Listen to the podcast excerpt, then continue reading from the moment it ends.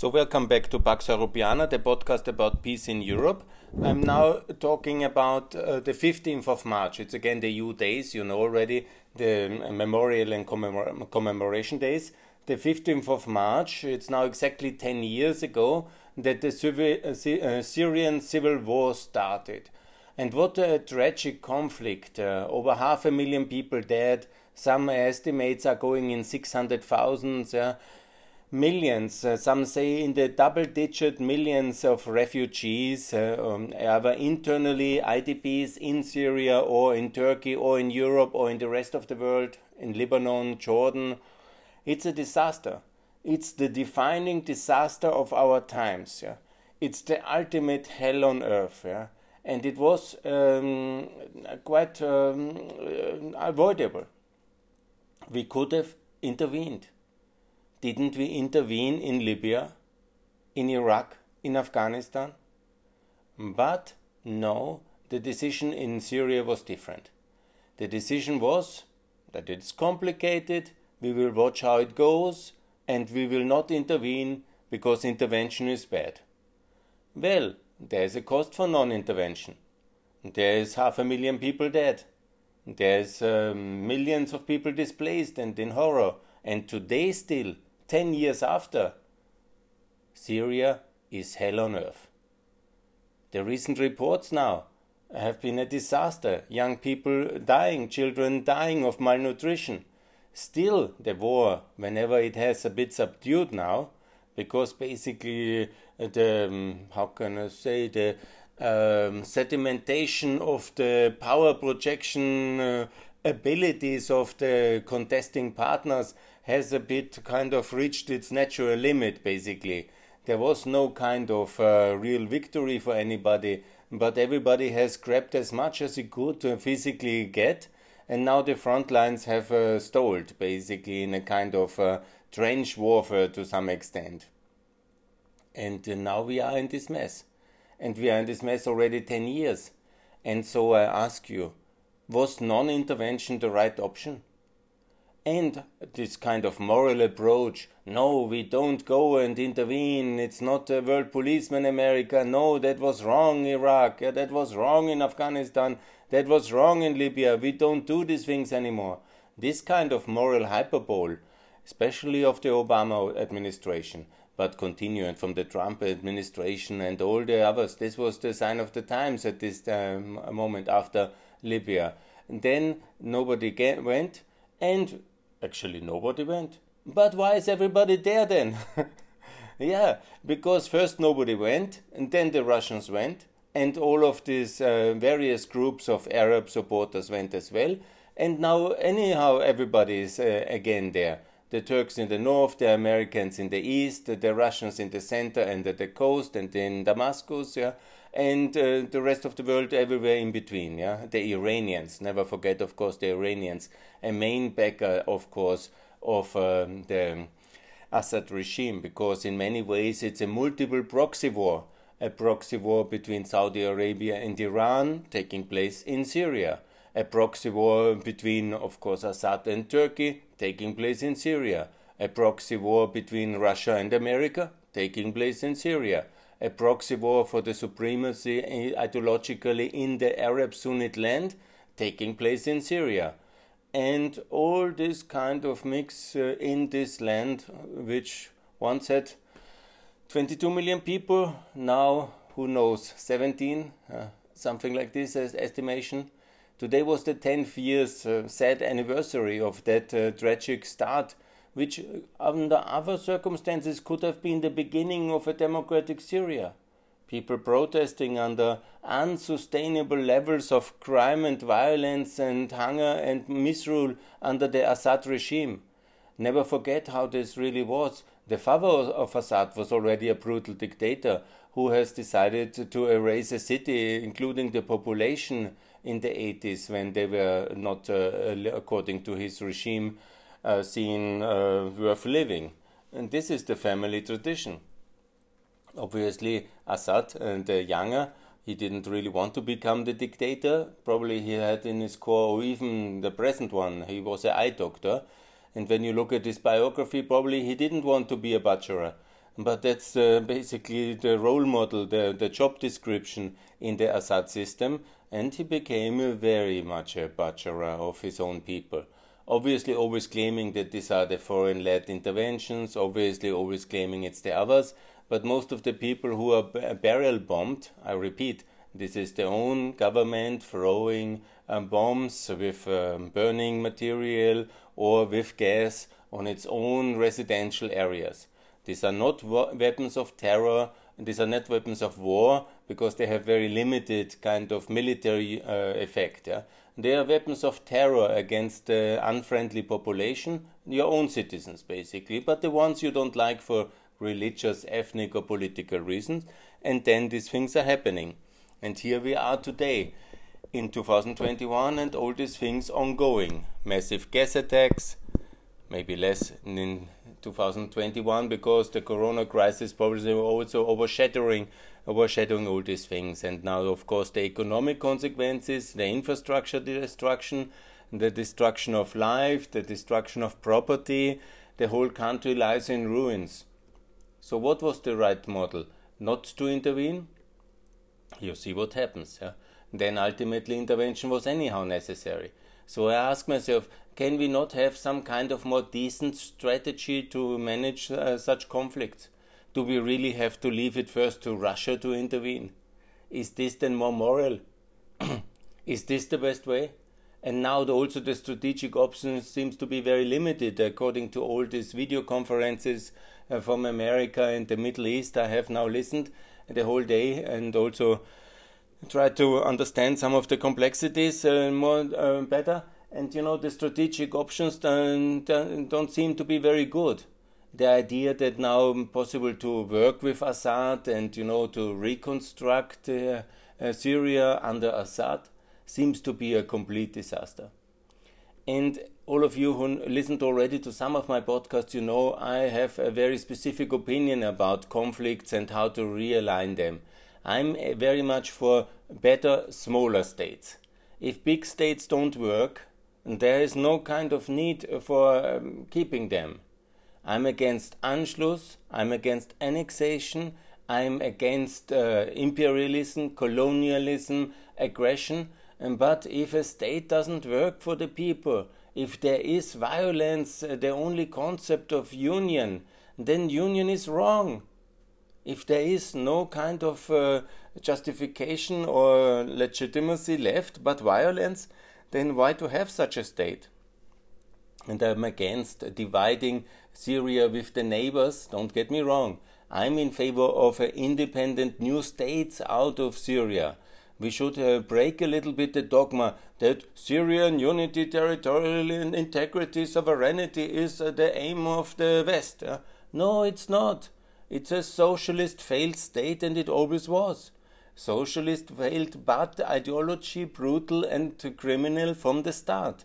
And before it was a French colony uh, cut out in a dodgy deal with the British after the defeat of the Ottoman Empire, instead of giving the Arabs and the people there some kind of autonomy and self rule. It was a colonial disaster it was a complete. Um, the French even had to shell Damascus, uh, Damascus into submission. Don't forget, yeah. it's an absolute disaster. And so the history is a disaster. Syria, in that concept, in that geography, should have never existed in history. So, coming to the situation where we are today, we have already a de facto partition of Syria, anyhow just not, just not the most logical one, but eastern Syria, east of uh, the Euphrates River, is already dominated by American backed, uh, not massively, there's only about 500, 800 American specialists uh, supporting and military training and advising and the eastern uh, Syrian autonomous entity, but we are not recognizing it. America again is failing uh, the Syrian people because of non recognition. And the Europeans obviously as well, because until we make a foreign policy decision of significance, yeah, we probably have to wait 200 years again. Yeah? That's uh, another problem. But it's the Americans, obviously, who are there physically and also uh, having supported uh, after they finally understood that ISIS is a complete disaster. Because that, uh, never forget, the lack of vacuum and the lack of leadership, of American leadership in Iraq, uh, when Obama withdrew, the great withdrawal, I talked about it already and then uh, the ISIS, this terrorist group, uh, was taking huge chunks of northern Iraq and eastern Syria, and it took anyhow a military intervention by America to remove them, obviously with their allies on the ground. But that was very successful, and that was very important. Now it's more or less defeated, uh, ISIS, and of course there's a lot of activities and uh, activists of them still around. But nevertheless, uh, the territorial control of ISIS is broken by American power, and that's something to celebrate. Now we come to the post victory order. And uh, again, America is not reading history. Again, America has some kind of visions of unity of other states which never are comparable, like, uh, like it's not France we are talking. And even France has changed its shift and its territorial integrity and its places, even in the last years since the World War II, massively lost, uh, for example, Algeria. We are not, in the case of Syria, we are not talking about the holy cow of unity of Syria like the unity of Germany or the unity of the United States of America or Canada. I mean, the people there don't want this unity you know, or they want to, some want the unity, but the unity of violence. Yeah, they want to have the power to control the whole territory, possible with foreign assistance, Russian or American, in order to impose their system on everybody else by violence. But I'm not talking about normal standards of violence like a state with police and having a military, but by genocidal ethnic cleansing violence. Yeah? I mean, this cannot be tolerated. So, in such a state where only one minority imposes its will genocidal on the others, yeah, who can support such a state? it's a disaster policy. I really wonder who can do that. So, ultimately, what needs to be done is very logical. There is already this entity, autonomous Eastern Syria, whatever they have also a name, Rochaya, Rochaya, I cannot really pronounce it very well you know? And i'm not really sure if the name is really what we should promote because it should be a neutral name so nobody comes to the idea to create some kind of kurdistan yeah? That is not on the agenda because that would create many problems with turkey obviously and also with iraq yeah? so because iraq has the chance to stay united because it's already a more or less working political unit. In syria unity is a mistake so there is always different varieties of truth. So have your and solutions. You have to focus on what is now right for Syria, and at this stage, and also long term, I don't see the will of America to intervene in Damascus and to do regime change. Obviously, that would be ideal. Let's do regime change. Let's build the whole country from the scratch with a democratically elected uh, institutions. Yeah, but you know how to remove Russia then from Damascus and uh, Russian uh, back territories. I think nobody will be ready to confront Putin on that one.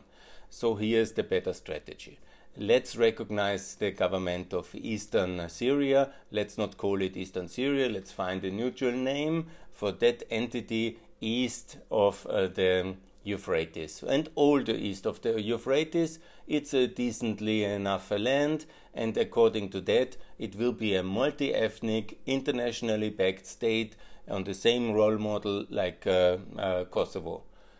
Yes, international recognized, maybe do a referendum, make a political process, get the OSCE in, uh, get the, or not the UN. No, no, no, not the UN if possible, because then the Russians are back. No, let's get the OSCE, let's get it decently, the EU, and let's support a decent, uh, modern, uh, serious uh, state building effort. And at least, you know, then a significant part of the Syrians are safe and then let's uh, make sure the Euphrates is open to cross, and uh, the Syrians who want to flee can go into eastern Syria, the Free Republic. And we have achieved already a lot of better um, output.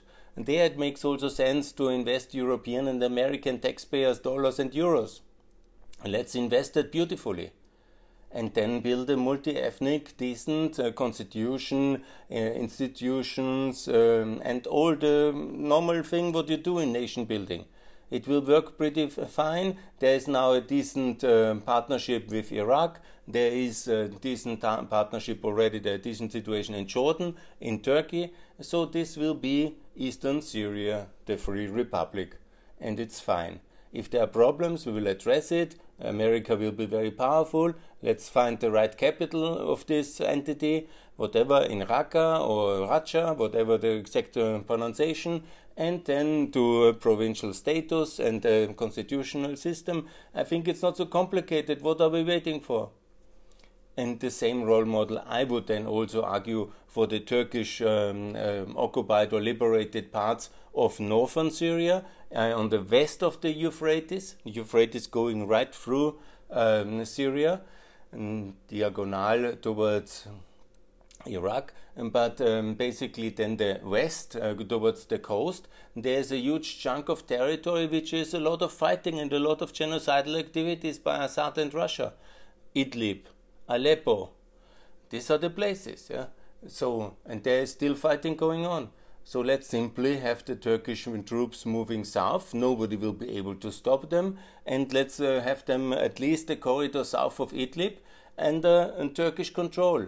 With, of course, uh, the task to in, uh, develop an independent, independent state uh, protected um, in the meantime by Turkey um, as uh, called um, Northern Syria as a working title. And it's not so complicated. And again, then let's get the OSCE in, the nation building experts. You know, Aleppo, the capital, is logical. Let's call it as a working title Aleppo Republic. So, what's wrong here? Nothing. That's much better. Let's make sure the external security is provided by Turkey. Let's uh, get the nation building uh, experts in obviously it should be then also in the EU Turkish customs union and so on and so on. The, uh, the Turkish lira as a currency. Um, the Turkish lira should anyhow be back to the euro. And of course, then we have already half of Syria settled in a decent, internationally supervised uh, and uh, secured manner. Nobody will be killed anymore. People will live in safety. The borders will be protected. And then we have to see what is with the rest of the ex Syrian territory. Should we really leave Russia and Assad uh, for their genocidal activities in this rump state of Syria? I don't think so. I think that uh, we have to see as well the south, uh, the borders close to Israel and to Jordan. And there's a lot of resistance there towards the Assad regime. And I think that uh, territories, especially along the Golan Heights, there are two so-called districts of Syria, governat, uh, governorates, and they fit very well in a new entity. And let's ask uh, our Jordan friends with assistance uh, to move forward, recognize uh, that the new Republic of Dara, that's the name of the main city there, in the south of Damascus, and let's make sure that the Damascus rump state of uh, Syria has no kind of border to Jordan, but there is a new state, call it a buffer state, call it a, a proxy republic, but the proxy republic of Jordan. That is very good idea. So we have already three. And then obviously what is the future of the coastal region? The real strategic assets why Russia wants so much uh, to have this Tartu um, uh, harbor and Latakia. These are the two main facilities at the Mediterranean Sea and obviously there uh, they are reaching out to the mountains, the coastal mountains. Obviously, that's a logical kind of northern Lebanon state. And there we are. And that's then the fourth state. And then in the center, there is also the question should the rest be with uh, Assad and his genocidal uh, friend uh, Putin and this kind of terror regime? I don't think so. There should be obviously a Hamza, a Hama, Ham, not Hamza, Homs Republic. And that's behind and uh, south of Aleppo and Idlib, and then uh, over the coastal mountains of Latakia. Uh, this is basically a kind of Kosovo style republic. And then Ham- Hamza? Homs Republic. Homs, I make it correctly. Hamza. No, no. There's two uh, cities there. I call uh, for the Homs Republic. Obviously, that can also be supported uh, by the international community. So we are talking now about the fifth new state. And then is the question if this whole, I call it Palmyra, this famous Roman um, desert oasis, and most of the central um, Syria is anyhow the central southern Syria is then anyhow desert, very much so like the east of uh, of um, the west of Iraq. So that's logical. Also, the state number east, north, west, center, south. And that's the sixth, yeah.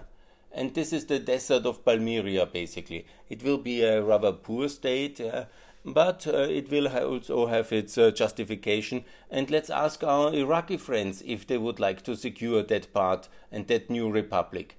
Obviously, the republic status can be awarded later, uh, after some five years of a mandated uh, approach possible by the um, Islamic International Organization, as I've already talked about it. Yeah?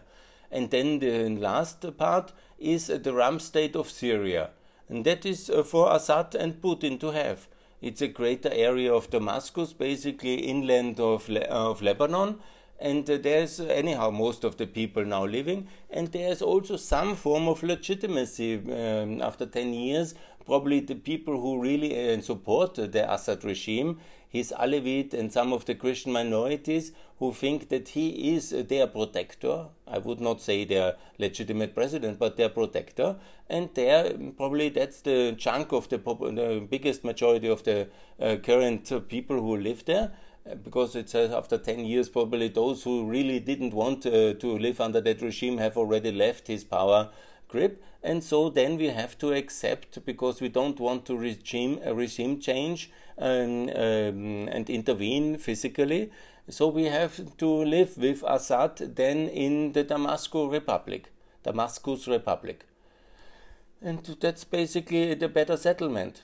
It's with minimal form of intervention it's with minimal budget with we can also then really help the people again because there is access in eastern uh, Syria that should be the starting point obviously to declare first that republic then the north. And then we see how Syria the rest will be splitting if there is significant kind of will of self uh, self determination but once the east is recognized by the west and the north I'm sure there will be also clarity. And then this has to be also backed up by Jordan or Egyptian power. Obviously, the coastal state by Egyptian and Turkish power that will be maybe necessary, backed by the American Sixth Fleet. Yeah, but you know it will be done in a minimal invasive form, and it will be not a regime change, but a recognition of new states. Obviously, against the will of Assad and Putin, but will now really Putin go to nuclear option because of this? Because we will not touch his proxy and vassal uh, Assad. Yeah? So that would be my version of uh, the settlement. Yeah? It will be also expensive, it will be also intervention, it will be new states and a lot of effort, obviously, of the international community. And we could have all avoided it, uh, re- uh, avoided it with a significant but um, uh, impactful intervention in 2011. And that's my call here. We cannot say no to intervention on principle. Obviously, there must be a good exit strategy, there must be a good uh, reason to go. But having disaster um, kind of uh, in power and dictatorial power and not doing anything, and then later wondering when it all goes into such a complete decline, and also this kind of world epoch changing events which were connected to it I'm talking obviously about the 2015 refugee crisis. There also this kind of general perception of weakness of the West. I'm not sure you have followed it, but I can describe you many scenes at the United Nations in 2011, in 2012, by the Arab leaders of the world in September coming to the United Nations and then uh, making their speeches calling for Western intervention and no longer understanding the world why basically uh, we were going to Iraq and Libya, but not to Syria. And they even called for that. They said, We need help. We don't have the military capacities. Please, America, where are you? And America was not there when the Arab world was calling for you. And then, uh, really, then later, anyhow, America had to come.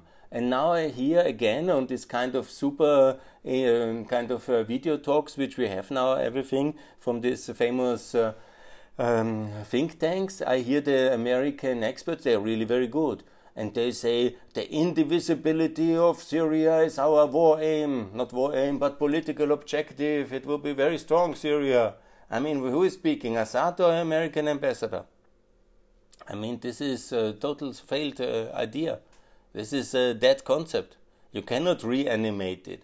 You want to make meetings then with Assad, in, uh, invite him into the White House and say, we are now reconstructing with billions of American money uh, Syria under President Assad?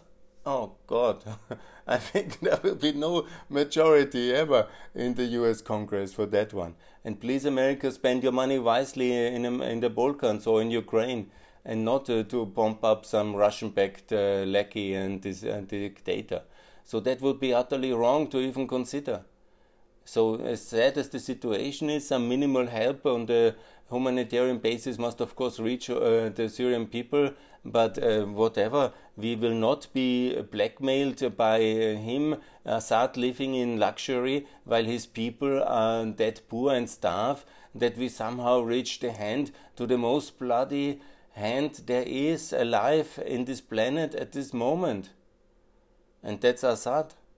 We cannot legitimize him in any meaningful form. We can maybe have some food supply for his people. Yeah, that's I understand that. Yeah, and that's necessary. But if we don't find a political settlement, uh, then uh, it's even very wrong actually to keep him even in uh, Damascus in power but to promote the idea of indivisibility of Syria while at the same time being too uh, afraid of uh, regime change and then logically having to work uh, with him in this monster. I've less talked about all the gas attacks, but you, you remember the gas attacks and all these uh, crimes and all these terror things which were done. I mean, I'm sure you do. And so, man, please, we must make a different strategy uh, towards uh, this ex-socialist republic, this terror regime of today. It will never have uh, power over the eastern part of the Euphrates or in the north, because that would mean a carte blanche for genocide, to kill and to expel the rest of the people. And then, obviously, as it seems, there is some kind of support in the Damascus region and then we have to swallow that uh, that kind of uh, disaster and accept him possible as some form of legitimate leader over time. Um, but we have to remove at least 80% of the territory and the people we have to relieve. In a kind of grand bargain yes that the russians accepted as well step by step. They will not start a nuclear war as long as assad is basically staying in power and that they anyhow don't have the whole of Syria, that even Putin, I think, has understood. So I call uh, for division, but not bet uh, between the big powers, and I'm calling not for a kind of a annexation strategy or something. Don't get me wrong, don't misinterpret me, please, but I'm talking for new states. And that's what I call the Yugoslavian scenario for Syria. And never forget, it was one Ottoman Empire which fell into pieces and it fell not uh, completely in the pieces because of external power. The French imperial later they backed up the Assad uh, family to dominate under then a socialist ideology, and uh, that was the Baath Party. So that's the short version of the Syrian 100 years of disaster, and now it has to end. And the Euphrates is the logical dividing line for the East already. There is already government structures. They want already to be autonomous and, uh, if possible, to be recognized. And then America is rejecting that, possible under Turkish pressure in order to avoid um, kind of a Kurdistan. And that is also to be cleared up, that this will not be a secret uh, Kurdistan kind of revanchist kind of group, but a decent Western state supported by America and the West in decent lines, like it we are managed in Kosovo, or to some extent even not so successful as Kosovo in Bosnia, obviously, and in all other Balkan states ultimately. And the parallel to uh, the Balkans is very clear. I mean, unfortunately, we can say it so and so, but the rump state Syria is obviously Serbia. The coastal state Latakia is obviously obviously Croatia.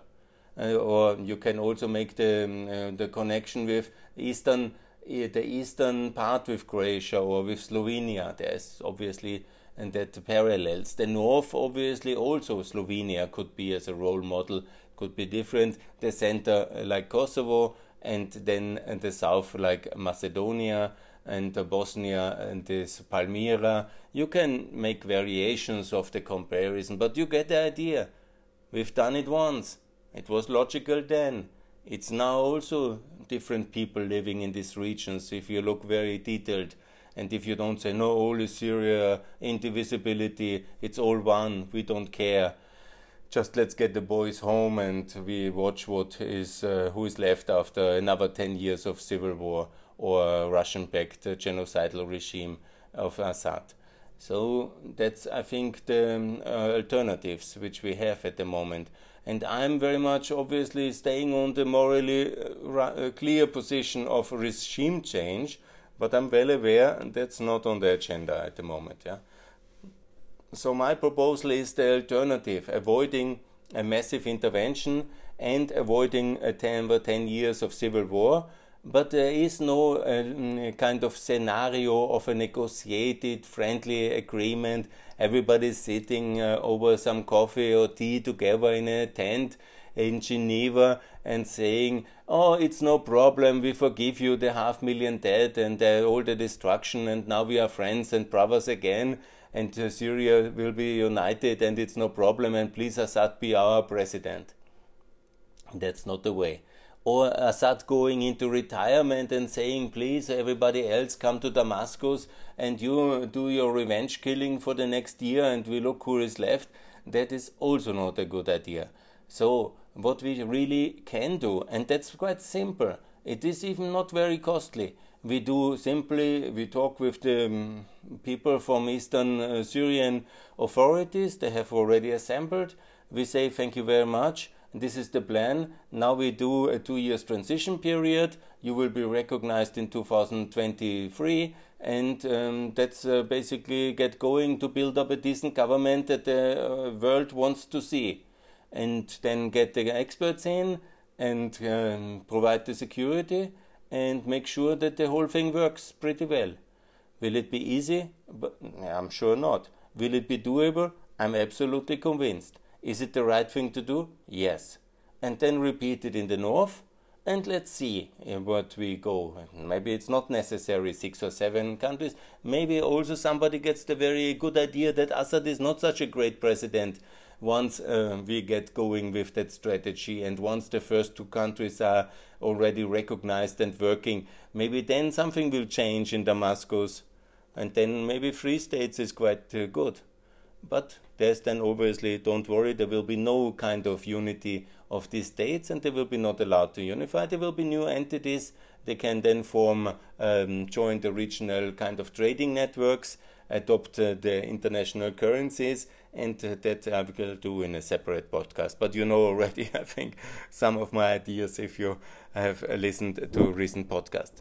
So, anyhow, I'm for peace in Syria but not in Syria as it is today. I'm for a peace of many new Syrias, and uh, we have to get going because then in 20 years you can listen to my podcast and still a half a year, half a million people more die and killed, and Syria is empty. That is not a scenario to uh, stomach, even when you think about it. And we need to do at least uh, what the people there want as well and the people east of the Euphrates have already formed a government. We just have ignored them. And so, please, let's be decent and let's be fair. Let's recognize the Eastern Syrian government. They can call themselves Roshaya or Royacha. That's um, variations. Best maybe to find a name which is widely accepted there as the name of that new state, and then let's recognize it and let's see if the Turks are now ready for business.